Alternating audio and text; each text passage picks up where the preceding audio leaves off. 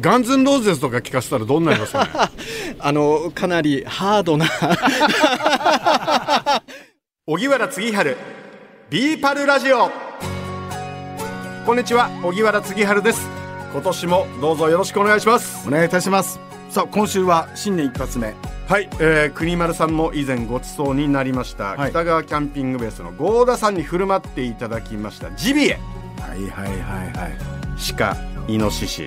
あの時は漁師さんのお裾分けということであの持ってきていただいてその市場に出回ってないと、はい。えーいうものでしたけれどもこの度ですねなんと保健所の許可を得た解体所が埼玉県飯能市にできました。はい。でそちらを取材する機会を合田さんに作っていただきました、うん。え今日から4回に分けてお届けしますえまずは解体所がどんなところなのか伺いました先日北川キャンピングベースで、鹿イノシシジビエ料理を美味しくいただきました。国丸さんもうまいうまいって言ってめちゃくちゃ食べてましたけども。ですね。いよいよはい。飯能市に鹿イノシシ解体施設ができたということで今日はお邪魔いたします、えー施設の代表でいらっしゃいます佐藤義則さんです。よろしくお願いします。よろしくお願いいたします。いやあの先日はい。ジビエ料理はい。とっても美味しかったんですけども。ありがとうございます。佐藤さんが、はい。えー解体されたお肉を我々いただいたんですね。そうですねあのこちらの、はい、施設で解体をさせていただいたお肉をあの合田さんの方に提供させていただいて合田さんから、はい、であのお出さお出しされたというふうに聞いております。とっても美味しかったですありがとうございます。佐藤さんはいこちらの施設はい。ムジカさんはいというお名前なんですね、はい。ムジカという名前になっております。これえーはい。ムジカという名前の由来は何ですか？はい、えー武蔵野の鹿という意味を込めてムジカとさせていただきましたのとあともう一つですね私があの NPO で関わっております音降り注ぐ武蔵ホールという音楽ホールが入間市にございます。で、えーまあ、そちらで演奏している音楽を、えー熟成の際に聴かせておりまして。え？はい。熟成の際に？はい。お肉に音楽を聴かせております、えはい、なのであのその、えーミュージックの、えーラテン語の取りまして、えームジカとさせていただいた次第です。うーん。お肉に音楽を聴かせると何か変化が起こるんですか？はいあの、えー狩猟直後のお肉というのは死後硬直であったりあるいはリンパであったりというのがありましてどうしても硬くなってしまいます。なので熟成というのが必要なんですが、まあ、音楽を聴かせるいわゆる音の振動を、えーお肉に伝えることによって効率よく蒸発をさせてお肉を柔らかくさせようという狙いのものです。ちょっともっと突っ込んで聞いちゃいますけど、はい音楽を聴かせたのとはい。聴かせなかったのでは、はい。佐藤さん味の違いを感じましたか？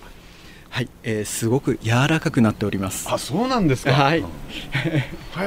食感が？はい、あの今までですね私どもでも、えーまあ、こちらの施設ができる前も自分たちで、えー食べていたんですけれども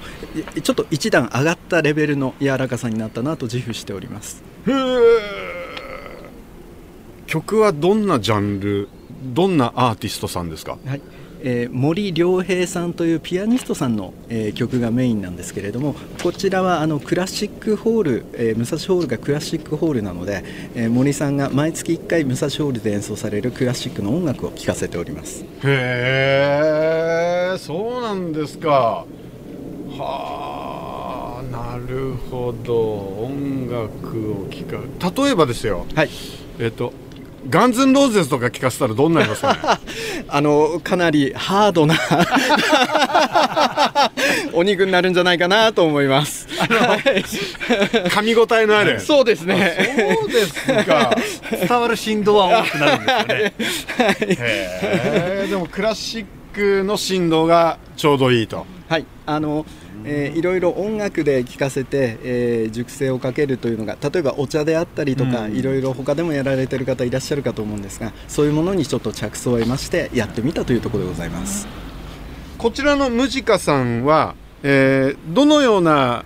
メンバーの方がいらっしゃるんですか？はいえー、とそもそも私どもは、えー農業を守ろうという活動から始まっておりますので、えー農家の方を中心にもちろん漁師あと林業関係それからですねあのこういう活動にご興味のある芸術家の方とかあのいろいろな種類の方が全員で25名ぐらいで、えーなんでしょう組織されています25名の方皆さんが解体するわけではないんですね。そうですね。食べる専門の人もいます。あ食べる専門だったら僕も国丸さんも合田さんも入れそうですね。入れそうですね。あそうなんですか。あの佐藤さん、そもそも、はい。どうして今回このお鹿イノシシ解体施設を作ろうと思ったんでしょはい、えー私どもでは、まあ、ムジカという解体施設の前に、えー例えば、えーノーラという、えーっとですね、罠の会を作っていたんですけれども、えーそちらでも農業被害をゼロにするフィンランド語のゼロというのがノーラの意味なんですけれども農業被害をぞゼロにするそれからあと野良仕事いわゆる漁のことですよね、野良仕事の野良それからあとこの「ゼロ」という字が今ここにありますがくくり罠のくくってる部分の 輪に似ているということから、えーつけたんですけれども、ん。はい、そちらで活動をしておりました。で、えーそちらでですねやはり農業被害をそれでなくしていこうということである程度の成果を上げたんですけれども、えーせっかくそこで取れたいただいた命をなんとか活用してですね、えーまあえーいただいた命をちゃんと有効利用していくということをしていきたいそれとそういったものをある程度、えー収入を得ることによりまして地域の経済を回していきたいという思いがありました。あの佐藤さんもともとなんかお役所で働いてらっしゃったね、そうですね、あの飯能市役所に、えー勤めておりまして、ええ。ーある時ですね、あのまあ、飯能市は公民館とは言わず、えー地区行政センターというんですが、そちらに赴任をしまして、地域課題として鳥獣被害対策というものに直面いたしました、えーそこで罠の免許を取りまして、まあ、地域の人と活動することがきっかけで、これはなんとかせにはいかんということで、えーこのような活動に、えーなってきたというところでございます。そのおえっとですからえっと行政にいらっしゃった時に、はい。えっと次佐藤君君はあっちの部署に来たまえって言われて行ったっていうことですか？もしくは自らですか？いや、えーとですね、あのもちろん直接言われたわけではないんですけれども、えー鳥獣被害対策、これをなんとかしなしなさいということを、うんうん。はいえー命令で言われまして、命令で、うんちょっと言い方が良くないですね。まあでもめ、まあ、ある意味メールですね。職職務としてそれを申し渡されまして、えーその中で、えー罠の免許を取りまた地域の方と、えー鳥獣被害対策で、えー捕獲それから電気柵の設置などを行っていた次第です。あのえっ、ともともとその鳥獣被害対策について関心があったとか勉強されたとかっていうことはあったんですか？いや全くなかったです。実はその時初めてでして、えー罠の免許を取った後もその地域の方に、えー罠のかける場所とかかけ方とかいろいろ教わりながらもう最初は本当に皆さんについてきていただいて、えーやってたようなところですね。いやでも人生って分かんないですね。いやーわからないですね。本当にわからないものですね。分かんないですね。あの上司の方からの、まあ、指令というか、が下ったら今はもう自分のねライフになってしまって、はい。で最近の反応のはい。鹿やイノシシの状況はいかがでしょう？えっ、とですね、イノシシについては増え続けています。えーなので、えーやはりあの人と、ええ人の生活する空間とそれから動物の生活する空間というのはやはり一本線を引くべきかなと思っています、なので、えー鹿ちゃんには大変申し訳ないんですが人間の空間に入ってきて人間に悪さするような子だけちょっと取らせていただいて、はい。えー追ってまでは取らないので、えーそこのところのバランスを取るようなことは考えております、それからあとイノシシですね、うん。イノシシがですね、えー、23年前に、えートンコレラが流行しまして、ガクンと減ったんですがここでまた、えー少し戻ってきているような状況ですね。あの飯能市の、はい。その被害は出てるんですか？はい。えー、と何年か前のデータになりますが農業被害の総額で約3000万円ぐらいと言われています。でこれはただ、えー被害届が出たものだけです。なるほど。で私が主に活動しております原市場地域というところなんですがそこではあのなんていうんですかえっ、と、えー家庭菜園でやられてる方とかあるいはそれをもうちょっと規模を大きくして畑は持ってるんだけど、えー農協さんに売りに出さないとかっていう方とかがいらっしゃるんですがそういう方の被害額というのはそこには上がってないんです、なので3000万円はあくまで、えー収益のある方の被害額。でもっともっと被害は出ているところですね。はい。で今あのこちらではそのお鹿やイノシシを解体されるということなんですけど、はい佐藤さんご自身も解体をするんですか？あの私がメインで解体しております。おお そういったその佐藤さん解体技術はどこで得たんですか？あえーとですね、こちらはあの先輩の漁師さんから教わったりいたしまして、ここはこうやったらいいよ、ああやったらいいよっていうようなところと、それから実際にあの今まで漁師としてやっていたものっていうのは、えーこういった施設を作ると手順がやっぱり違いまして、えーそのあたりは保健所さんと確認しながら、えーやっているところです。まだまだトライアンドエラーの繰り返しで、あのやってみて、あここもっとこうやると効率がいいなとかっていうのを、はい、学びながらやっております。佐藤さんご自身が山に入ってはいパーンと撃つんですか？あえー残念ながらですね重量はやっておりませんで、ええあくまで罠漁でございます。で、罠を仕掛けてはい。はいで、えー槍で、えーまだ行く時にはまだ生きた個体でいるものですから、うんえーそこを、まあ、あまり言いたくないんですが槍で刺してあ、えー止め刺しというものを行います。うんで、えーそこで放血をして、えーその後こちらに運び込んでくるというところになります。うんあの団体の趣旨もあくまで追ってまで取らない、えー出てきちゃった子だけ申し訳ないけど取るっていう形なので、えーまあ、罠漁だけに限定させていただいてます。うん。しかもあのーこちらの施設ははい行政ではなく、はい個人で開設されたんですよね。あそうですねあの NPO 活動自体は NPO で行っておりますがこちらの方は個人の方で、はいえー立てさせていただいた形になります。またあの行政でとなると大変なんですか？えー、とそうですね、あのまあ、いろいろハードルがあります、えー、とそれは保健所とはまた違ったハードルなんですけれども、えーまあえー周りとの関係とかその従他に従事している方とかの関係とかっていうのがありましてなかなかその調整が難しい部分もありましてまず1回自分で、えーやってみせようと。でまたこういう施設が他にも増えていただいて鳥獣対策がうまく回るようになるといいなということもありましてなるべくコンパクトに、えー小さい、えーお金でというようなところを目指して、はい、あの設計士さんもそういう形でご協力いただきまして、はいえー建てさせていただきました。いやあのー我々はもう食べる専門なので もう鹿イノシシ美味しかったですけど佐藤さんももちろん召し上がるんですよね？はい、もちろんあの食べております。あの、えー鹿はですね、えーそうですね、皆さん一般的に臭いっていうイメージがあるかと思うんですが、あのまあそれはいろいろ熟成の方法とかによりまして、なるべくあの私どもとすると裾野を広げたいという思いもありますので、えー食べづらいものはあまり出さないようにしよう、匂いはあまりつけない形でというような熟成の方法をとっております。アナグマもうまかったっすね。ありがとうございます。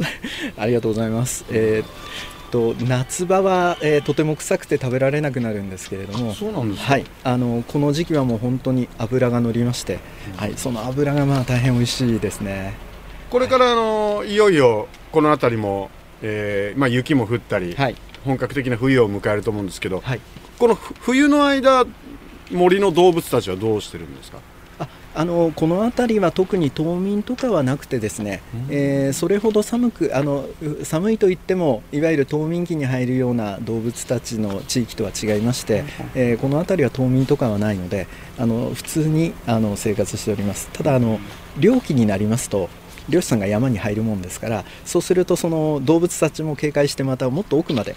避難いたします、なので私どもの罠にはなかなかかかりづらくなってくるというところがありますね。あの佐藤さんが山に罠を仕掛けますよね、はい。100発100中なんですか？あのそんなことはないです。あの野球で例えますと、うん。ファールチップもあれば空振りもあります。というのは、えーとはいあのちゃんときれいに罠にカチンとはまるということよりも、えーと、例えば端っこの方を踏まれて、ええ。えー、跳ね上がるだけ跳ね上がって、えー、今日は捕まってないとかっていうことは多々あります。はい。打率でいうと。えーと3割。はい、というところかと思います。あのやはり、えーとまあ、先輩の漁師さんになりますとですねあの、えー、この道はオスジカが通る道だとかこの道はメスジカが通る道だとかあるいはこれはイノシシの道だとか見極めてちゃんとそこに百発百中で取られる方ももちろんいらっしゃるんですけれども私どもはまだまだあのなんていうんですかまだまだあの下の方ですのであのはい、えー、打率3割というところで。4割目指して。そうですね。はい。あのそのあたりもまた先輩方からいろいろご指導いただきながら、えー、技術の方は上達していきたいなと思っております。でもあのー、これであのー、反応のジビエをより多くの方が召し上がってくれるといいですね。はいいやおっしゃる通りです。あのもちろん反応の名産になればいいなとも思っておりますしあの反応に限らずですねいろんな方に味わっていただいてあの美味しいと言っていただいて、えー、その食べていただくこと自体がえー、農家を守ることになって野菜も守ることになる。で農家の方っていうのは野菜はやっぱり獣に食べさせるために作ってるわけではないんですね、あの誰かに食べていただいて美味しいって言ってもらってが農家さんの喜びだと思いますのであのどちらも食べて美味しいって言っていただいてですねあのそれが一つの輪になればいいなと思っております。クラシック音楽を聴かせるとより味わい深くなる。よくあのモーツァルトをね、ええ、聞かせる音質とかそういうところで聞かせてるっていう農家の方は聞いたことあるけど、うん、完全ローゼスはどうなんですかね。ワイルドだよねハードロックだよ。いやでもあのー、その音楽を聴かせると美味しくなるっていうのびっくりしましたけどもこの飯能市にできました、えー、鹿イノシシ解体施設ムジカ武蔵野の鹿ということでムジカそしてラテン語のミュージック音楽ということでムジカということで、まあ、代表がですね佐藤さんなんですけどもとても物腰が柔らかい方でですね、うん、えー、聞くところによりますともともと市役所の職員で鳥獣被害対策を担当していたんですって。あれですかね物腰の柔らかさっていうのは市民の皆さんからいろんなご意見が来るから、うん、そこでこう対応に慣れたのか分かんないですけども、うんうん、で元からその鳥獣被害対策についてその知ってたわけではないんですって、はい、ただ配属されたからそその部署に行ったということなんですけど。でそこから、えー、いろいろその勉強していくうちに、えー、この解体施設を作るまでに至ったということなんです。で、えー、飯能市でのその鳥獣被害およそ3000万円くらい。年間で？はい。すごいね。でも家庭菜園やあの農協に報告していない被害を含めるとその規模はもっと大きいものではないかというふうに佐藤さんがおっしゃってました。はいうんまああのその反応地元で採れたジビエさらに地元の皆さんが畑で作った野菜と一緒にその多くの人に召し上がってほしいというメッセージをもらってきました。まあ鹿とかイノシシが害獣って言われちゃうのもさ、うん、これ人から見れば害獣なんだろうけど一生懸命生きようと思って食べに来るわけじゃない？そで、ねうん、その命をいただくわけだから、うん、ただそのまま廃棄するっていうのはなんか嫌だなと思ったけどちゃんと我々も命いただくっていうこういうシステムがちゃんとできたっていうのはこれは喜ばしいよな。そうですね。あの国丸さんおっしゃったようにこれまではその捕獲した鹿イノシシはもうやむなく焼却処分してたんですって。でもそのムジカができたことで命に感謝し美味しくいただくと、うん、そしてその人とのその共存バランス、えー、を考えるきっかけにもなればというようなことをおっしゃってました、はい、え来週はいよいよ解体の方法について伺っていきます。この番組を Apple Podcast や Spotify でお聞きの方は番組フォローと星5つ評価もお願いします番組をフォローしていただくと新しいのが更新されたら通知が届きます。荻原次春ビーパルラジオ。この時間のお相手は荻原次春と。ムジカ野村でした。